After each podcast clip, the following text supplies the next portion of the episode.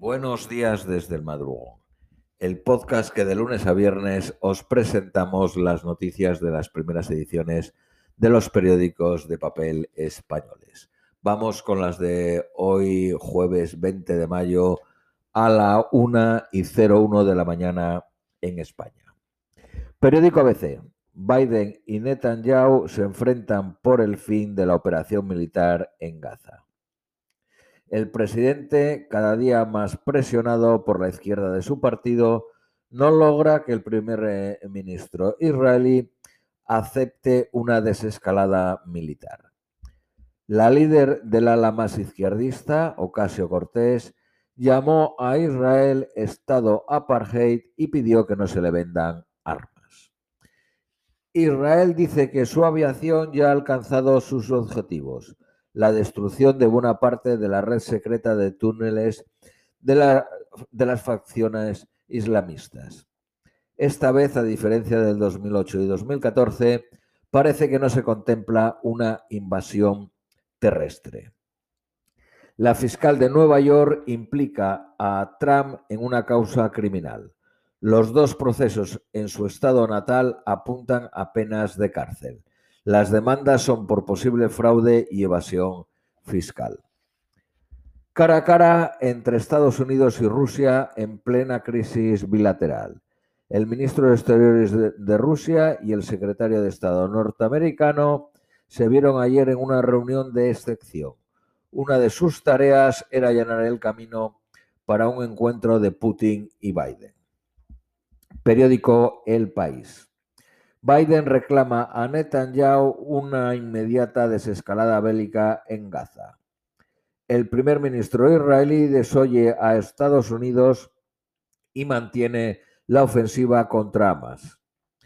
Los daños obligan al realojo de 55.000 personas. 450 edificios, incluidos seis hospitales y nueve centros sanitarios de atención primaria, han resultado destruidos o gravemente dañados.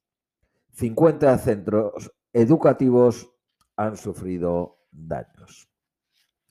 La Fiscalía de Nueva York y Manhattan investiga los negocios de Trump por posibles delitos fiscales y bancarios. La norteamericana Gloria Steinem, Premio Princesa de Asturias de Comunicación. La escritora y activista, es una de las madres del feminismo moderno. El Kremlin intenta vetar a los aliados de Navalny en, la, en las legislativas. Un cantante de perfil populista, Slavi Trifonov, se abre paso en la política búlgara por el hastío ante la corrupción.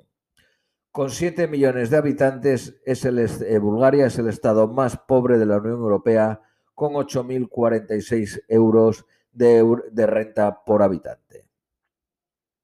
Colombia vive otra jornada de paro nacional mientras se estanca el diálogo con el gobierno. Exigen al presidente Duque que censure los excesos policiales.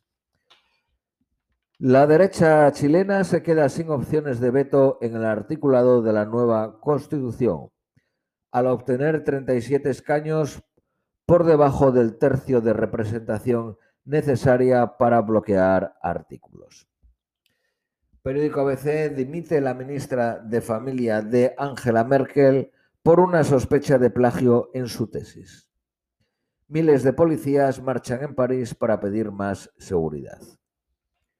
Periódico El Economista, el turismo se la juega el 28 de mayo. Reino Unido decide en esa fecha si se puede venir a España. Accional, la constructora española, gana 300 depuradoras en Italia por 300 millones. Periódico El País. Solo el 1% de las aguas marinas internacionales están protegidas. El Bitcoin se desploma tras el veto de China a sus transacciones. Las ventas de casas a extranjeros se desploma un 24% en el 2020.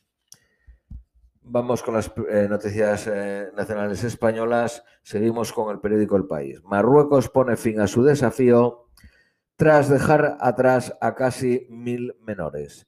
Para el periódico ABC, citando fuentes policiales, están entre 1.500 y 2.000 menores y se pretende distribuirlos entre las comunidades autónomas.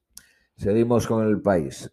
La presión española y europea logran frenar la entrada de migrantes en Ceuta. Los dos gobiernos admiten que el caso Gali, el líder del Frente Polisario, desencadenó el conflicto.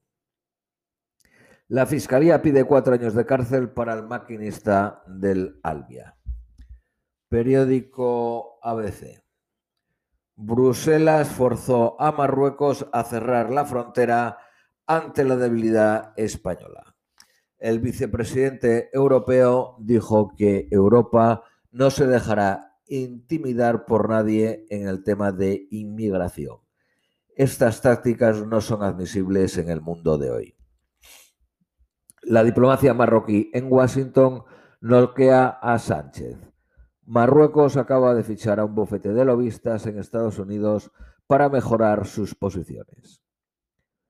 Casado abronca Sánchez y después carga culpas a Rabat. Sánchez le acusó de ser desleal.